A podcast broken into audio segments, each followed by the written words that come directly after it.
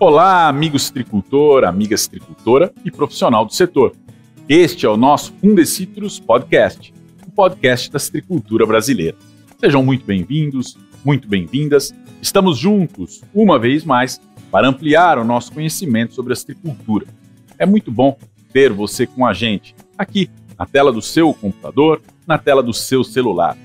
Hoje, nós recebemos no nosso estúdio aqui no Fundecitrus o pesquisador da instituição, Geraldo Silva Júnior, e o engenheiro agrônomo Guilherme Manieso Rodrigues.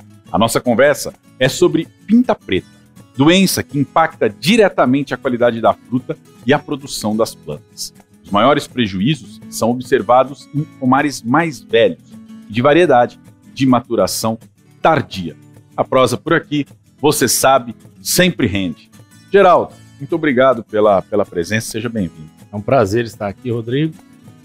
Vamos lá. Vamos lá. Guilherme, obrigado. Você já esteve aqui falando de resistência de psilídeo. Vamos falar de pinta preta. Vamos sim, tamo junto. Vamos lá. Geraldo, eu começo com você e, e antes da gente começar propriamente, vamos falar do seminário internacional realizado é, pelo Fundecitrus em outubro de 2023, Astricultura na África do Sul e os desafios fitossanitários. Porque, assim como aqui a colar, também a, a, a, essa doença acomete o Parque Estrícola dos sul-africanos. Como é que foi essa experiência, essa troca? É, Rodrigo, nós recebemos no mês passado pesquisadores da África do Sul, do CRI, né, que é o Fundecitrus da, da África do Sul, fazem um papel muito parecido com o nosso, são mantidos pela indústria de fruta cítrica de lá também, e a parceria que a gente já tem há vários anos é no manejo da pinta preta. Não só o manejo, também entender a doença, epidemiologia e manejo. E dois pesquisadores estiveram aqui, trabalham nesse projeto com a gente, o Paul Forri e a Providence Moio. A gente aproveitou a oportunidade para eles mostrarem como que é o manejo da pinta preta lá na África e também mostrar um pouco mais da, da citricultura. Eles ainda não têm o greening asiático lá, apenas o africanos, e vieram aprender um pouco com a gente. Então, quando a pinta preta chegou aqui na década de 90, a gente foi até a África do Sul aprender com eles, não só o Fundecitrus, a Exalc, o Nesp, a Apta, Aprendemos bastante com eles, usamos o manejo da África do Sul naquele momento, na década de 90, e a partir de então começamos a trabalhar aqui no Fundecidos com nossos parceiros, otimizamos o manejo e hoje a gente tem um manejo estabelecido aqui no Brasil para o controle da pinta preta, graças ao que aprendemos lá e também o que continuamos a aprendendo aqui com os produtores também com as pesquisas que a gente fez. Saldo positivo de intercâmbio. Muito bom. E agora vamos ensinar para eles um pouquinho de green, o que a gente está vivendo aqui também, que eles ainda não têm. Né? Então, esse intercâmbio é muito interessante. Muito bem. Ô, ô Geraldo, e hoje, é, o cenário atual da pinta preta no nosso cinturão? Nossa, está falando aí da década de 90, de lá para cá, a gente aprendeu a manejar essa doença? Qual que é a, a, a sua avaliação? A pinta preta foi relatada então em 90, 93, 92, 93, né, ali na região de, de Mogi, Conchal, Engenheiro Coelho, ali Limeira, e a partir de então ela foi se espalhando por todo o Parque citrícola, porque naquela época não tinha viveiro protegido, igual a gente tem hoje. Foi estabelecido 2000 até 2003 essa mudança né, de viveiro a céu aberto para telado. Então, muitas vezes pode ser que o patógeno foi disseminado no setor por mudas produzidas a céu aberto, que hoje não acontece mais. E não só em São Paulo, pode ser que alguém adquiriu mudas aqui e plantou em outros estados na década de 90 e a doença se espalhou. E aqui em São Paulo ela espalhou dessa região onde ela foi relatada, que a gente chama de sul ou leste, né? foi para o sudoeste, veio aqui para o centro também, Araraquara, subiu para o norte e hoje ela está praticamente em todo o Parque Citrícola.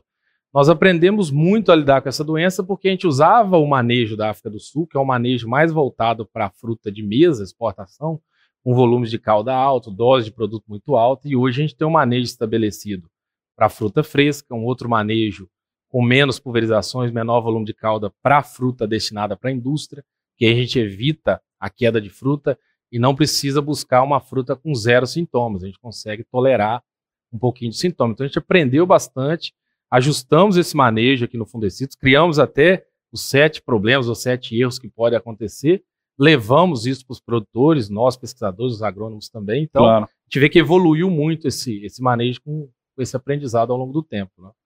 Guilherme, estava onde antes de vir para cá, Guilherme? Você que está sempre rodando. Hoje eu vim de Bauru. Ah, cada hora é um lugar, né, Guilherme? É. Ô, Guilherme, diz uma coisa para mim. É, existem espécies ou variedades que são mais suscetíveis, ou mesmo que sejam resistentes à, à pinta preta? O que, que dá para a gente falar sobre isso aí? Bom, Rodrigo, a pinta preta ela, é, ela ocorre em todas as, as variedades de laranja doce, todas as tangerinas, nos limões verdadeiros, e só a lima ácida Tahiti que escapa disso não apresenta sintoma. Agora, quando a gente fala das, das laranjeiras, você bem disse no começo que aquelas uh, variedades tardias são as que mais apresentam sintomas e têm uma, um potencial de severidade de queda maior. Mas isso não é uma questão de resistência, isso é uma questão de tempo exposto ao risco. Então, se a gente for comparar aqui um, exemplo rápido, vamos falar que ali na sua fazenda que você tem, fictícia, você plantou uma precoce, uma Hamelin e uma tardia, uma folha murcha. E nesse setembro choveu, florou, não fez calor em outubro, pegou o seu frutinho. Muito bem, você vai colher a safra da precoce em junho do ano que vem. Correto. A safra da folha murcha você vai colher em dezembro, janeiro do outro ano, fevereiro. Quatro, então ela... cinco meses depois. Exato, ela fica o dobro do tempo exposta ali ao clima e ao risco de contaminação do que uma precoce, por exemplo. Então tem mais a ver com o tempo de exposição do que é, é, necessariamente com a variedade. Exatamente. Geraldo, vamos falar um pouco da epidemiologia e o causador da doença é, da pinta preta é um fungo. Então, que fungo que é? Como é que ele se procria nos, nos pomares? Como é que o citricultor identifica essa doença? Qual a época do ano em que se vê os sintomas? Então, eu queria que você falasse geral tá. aí do conceito da doença. É, o fungo é chamado Philosticta citricapa, também Guinardia citricapa, um nome muito comum entre os produtores. E se a gente for considerar em termos de importância, tirando a HLB, seria a doença mais importante hoje, acredito, na estrutura brasileira ou talvez mundial. Por tirando quê? a HLB. Pelo potencial de causar dano, de derrubar o fruto, e também por causar esse problema de exportação, que se tem pinta preta, não exporta para a Europa, que é um grande mercado consumidor ah. dos países produtores aqui do hemisfério sul, né? Então, é, esse fungo, ele vai se reproduzir tanto na planta, em ramo seco, nos frutos onde tem as lesões, né? como nas folhas quando caem ao solo. Quando as folhas caem, produz um tipo de esporo que é disseminado pelo vento, aí ele pode atingir novas plantas, novos pomares, e aí, ao se estabelecer na planta, ele produz um outro tipo de esporo, que são os conídeos, que são disseminados por chuva, né, que vai escorrendo e contaminando os frutos de cima para baixo na copa. Perfeito. Ou vai sair do fruto contaminado para o fruto sadio, ou de um ramo seco para o fruto sadio. O grande problema dessa doença é que o controle tem que ser feito na época chuvosa, geralmente ali setembro, outubro até abril, mas os sintomas aparecem depois que se encerrou o período de controle, geralmente abril em diante. Você pode ter aí uns seis meses, pelo menos, para começar tá os sintomas, ou até um ano depois. A infecção pode ser em outubro e o sintoma pode aparecer daqui seis meses ou daqui um ano. Em média, tem um tipo de sintoma que é a falsa melanose, vai aparecer com dois, três meses, que é um sintoma que nem, nem muitas vezes derruba o fruto, mas a mancha dura, a mancha sardenta, que geralmente derruba os frutos, vai aparecer depois de 100 dias, uma média aí, colocando de 100 a 300 dias, 200 dias para aparecer os sintomas. Né? Então, o produtor vai ver geralmente esse sintoma a partir ali de abril, maio, quando a fruta começa a mudar de cor, talvez junho, e esse sintoma vai acelerando à medida que o fruto vai ficando cada vez mais maduro. E essa diferença prejudica aí para identificar. Isso, atrapalha porque o produtor fez a pulverização, não sabe se precisaria ter feito uma mais ou a menos, porque o sintoma ainda não apareceu. Aí ele só vai ver o problema lá na frente, aí ele vai ter que voltar e falar: provavelmente eu errei em outubro ou novembro, porque os períodos mais críticos, embora comece a chover setembro, outubro, novembro e dezembro geralmente são os piores períodos, porque tá. o fungo está se multiplicando no pomar, o fruto está verde, ainda pequeno, ali com um centímetro a três centímetros, né? E é o momento que o, o, fungo mais infecta esse fruto e dá tempo de expressar os sintomas antes da colheita. Geraldo, há medidas preventivas que os agricultores podem é, adotar? Por exemplo, se o produtor vai plantar uma, uma fazenda nova é, numa região sem pinta preta, com baixa ocorrência de pinta preta, existe prevenção, precaução? Existe sim. A gente fala, o fungo ele vai ser disseminado pelo vento, a partir dessas folhas, mas a curtas distâncias. Então, para ele chegar numa propriedade muito distante, tem que ser por uma muda, material vegetativo. Então, se ele adquire uma muda de qualidade sem o fungo presente e planta numa fazenda distante, onde nunca teve pinta preta, provavelmente tá. ele não vai ter problema e está prevenindo a entrada do fungo. Outra coisa que ele pode fazer é evitar que um caminhão está entrando numa fazenda onde já tem pinta preta vá para a fazenda dele depois coletar a fruta, porque no caminhão pode ter folha. E das folhas vão ser produzidos esses esporos, esse caminhão entrou na fazenda que ainda não tem pinta preta com essas folhas, e ali aquelas folhas caem no pomar, vão disseminar o fungo, que sozinho, por si só, o fungo não conseguiria chegar numa fazenda tão distante. Ele dissemina alguns metros, né, para a planta vizinha ou o pomar do lado, mas não um município vizinho. É muito difícil disseminar. Então, primeiro cuidado é esse: muda sadia e evitar trânsito de, de material vegetal, eu falo folhas e materiais vegetais, a longas distâncias. Mas a doença já está em todo o parque? Creio que sim. Você tem áreas que têm menos a doença, porque até ela ser introduzida, disseminar em todos os pomares e chegar ao nível de causar dano, demora muito tempo. Então, por exemplo, ela foi introduzida na década de 90, somente na década de 2000 que começou a ficar visível os danos ali na região de de Mogi, Limeira e Engenheiro Coelho, depois ela foi espalhando.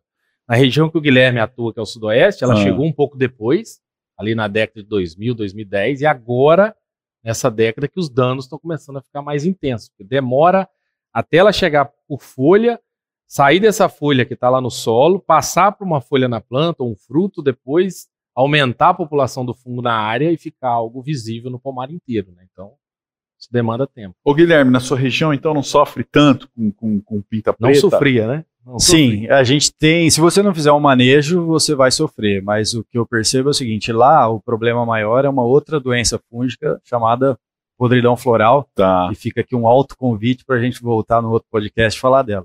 Tem pinta preta, só que a percepção nossa é que as regiões centro, leste, norte do estado de São Paulo, a doença, por já começar nesse lugar e ter o potencial climático né, para derrubar mais folha e secar mais ramos, pomares mais velhos, tudo isso contribui para esse inóculo que o Geraldo disse. Potencial climático. Quais são as condições ambientais favoráveis para o desenvolvimento da pinta preta do cítrus? Bom, como já mencionado, esse período chuvoso, frequência de chuva é o principal ponto para a contaminação. Então, de setembro até abril, lógico, isso às vezes pode se estender, às vezes a gente tem ano com inverno chuvoso, mas é essa época que é o período crítico para a contaminação. Só lembrando que, durante todo o desenvolvimento do fruto, ele está suscetível à contaminação. Então, desde a queda de pétalas até o momento da colheita, todo o estágio de desenvolvimento, o fruto está tá suscetível. É que na chuva ela, ela, ela aumenta. Exatamente. É muitas vezes, só complementando, se o fruto foi infectado lá próximo da colheita, como eu mencionei, é longo período até a expressão do sintoma, tá. não vai dar tempo de expressar. Então só vai derrubar o fruto aqui, aquela infecção que ocorreu mais ou menos até abril, se o pomar for colhido em dezembro, por exemplo. E só mais um detalhe é que quando o sintoma começa a expressar, aí são as altas temperaturas e a luminosidade que ajuda a expressão do sintoma. Então a chuva manda na contaminação e a temperatura e luz manda na expressão do sintoma. Tá bom. Ô Geraldo, o manejo da doença, como é que fica com relação à, à pulverização e inclusive o manejo conjunto aí com, com outras doenças? A gente tem feito o manejo químico, né, o controle químico, junto com o cancro cítrico, como o Guilherme mencionou, desde a queda de pétala a gente começa o manejo, geralmente começa as primeiras aplicações com cobre, aí quando chega nesse período de novembro, dezembro, que o fruto está com um centímetro e meio, a gente inicia, começa as chuvas frequentes, né, inicia com os fungicidas do grupo das estrubirulinas, então a gente tá. usa cobre, depois de novembro inicia as coisas estrubirulinas e vai com cobre, estrubirulina fazendo manejo cancro e pinta, até mais ou menos aí março, abril, que é o período de chuva. Mas a estrubirulina, ela é um fungicida. Um fungicida. Já o, o, o cobre, ele vai ter a mesma função que no cancro, de criar uma ele, película? É isso, ele, o cobre é mais protetor, então ele protege contra a bactéria. A proteção cancro, mecânica. É. A proteção, vamos dizer assim, uma é, barreira é uma barreira física, né? E tem também a parte química, né? Que ele vai liberando o uso de cobre, o fungo pode é, Vai liberando o que, perdão? É, íons de cobre tá. pode ter um efeito. Tem um efeito tanto físico tá. como pode ter químico também. Tá bom. Já a estrubirulina, não. Ela pode ter um efeito até que a gente chama de sistêmico. Pode ter uma, uma penetração no fruto e ela tem um residual maior. Geralmente isso acontece. Ela controla por um período de até 42 dias e o cobre, geralmente, cancro e pinta, a gente usa até 21 dias de intervalo entre as aplicações, podendo, no caso da pinta preta, chegar até 28 dias de intervalo, para o cancro não. E a estrubirulina a gente consegue até 42 dias de intervalo entre as aplicações. Mas no período chuvoso, no, pe no período inteiro... chuvoso, o que a gente separa no caso da estrubirulina é se o pomar é muito velho, a região é muito crítica, não usar o período máximo de 42 dias de intervalo, usar menos, 30 a 35. Porque muitas vezes você deixa para usar o período máximo permitido e atrasa uma colheita, ou está chovendo demais, não consegue aplicar, e esse período passa de 42, aí, se foi novembro e dezembro, provavelmente vai ter infecção e muita queda de frutos. A chuva atrapalha? Você faz uma, uma aplicação, chove, como é que faz? Repete? Qual Sim, é? esse é o ponto, né? A gente não tem esse dado ainda para informar quanto de chuva vai exigir uma reaplicação, mas a gente fala para o citricultor o seguinte: primeiro, completa a pulverização em toda a fazenda. Você não vai deixar um pomar passar do período do intervalo e, e voltar para proteger um que recebeu. E geralmente não lava tudo, né? Então faz a fazenda, deu tempo, volta e foca na reproteção muitas vezes dos pomares velhos e de variedade de maturação tardia. Porque muitas vezes uma precoce, um pomar novo, não vai ter tanto problema com pinta. Então, fecha a fazenda toda, se precisar reaplicar, volta nos. Ou, ou antecipa esse intervalo, não espera os 30 dias também. Né? Se você aplicou, vai esperar 30, 35 dias para voltar e fazer a próxima. E choveu muito sobre a pulverização, antecipa um pouco e Faz um reduz pouco esse antes. intervalo. Perfeito. Estamos falando de controle químico. Tem alguma coisa de controle biológico? Estamos avaliando produtos biológicos, não só para pinta preta, estamos avaliando também podridão floral, como o Guilherme mencionou, para o cancro cítrico, mas até o momento nós não temos um produto que a gente possa recomendar no campo que tenha uma eficiência. Por quê? O controle biológico hoje está muito difundido em todo o Brasil, em todas as culturas, mas a gente tem visto um efeito dele muito melhor para controle de fungos no solo, que geralmente são bactérias bacilos ou fungo tricoderma, que tem um efeito porque eles já são é, micro-organismos coletados né, do solo. Então, o habitat natural deles é o solo. Quando você expõe esse micro-organismo à condição aí, de radiação, muitas vezes chuva, e não é o habitat deles, o patógeno acaba ganhando essa competição.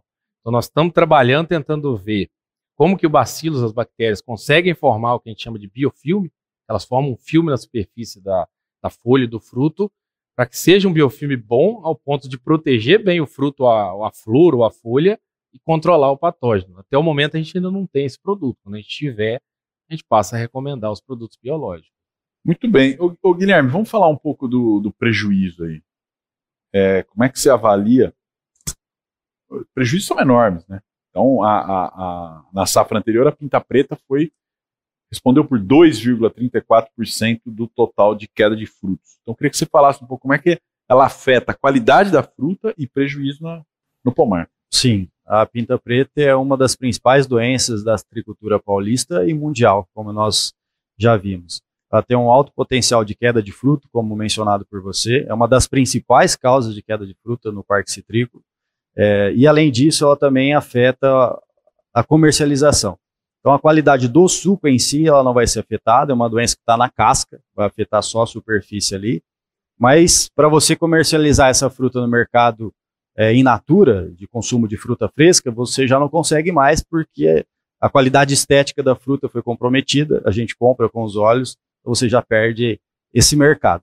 E um outro problema é que é uma doença quarentenária, então você também não pode exportar fruta com pinta preta para os países livres, como por exemplo a, os países da Europa.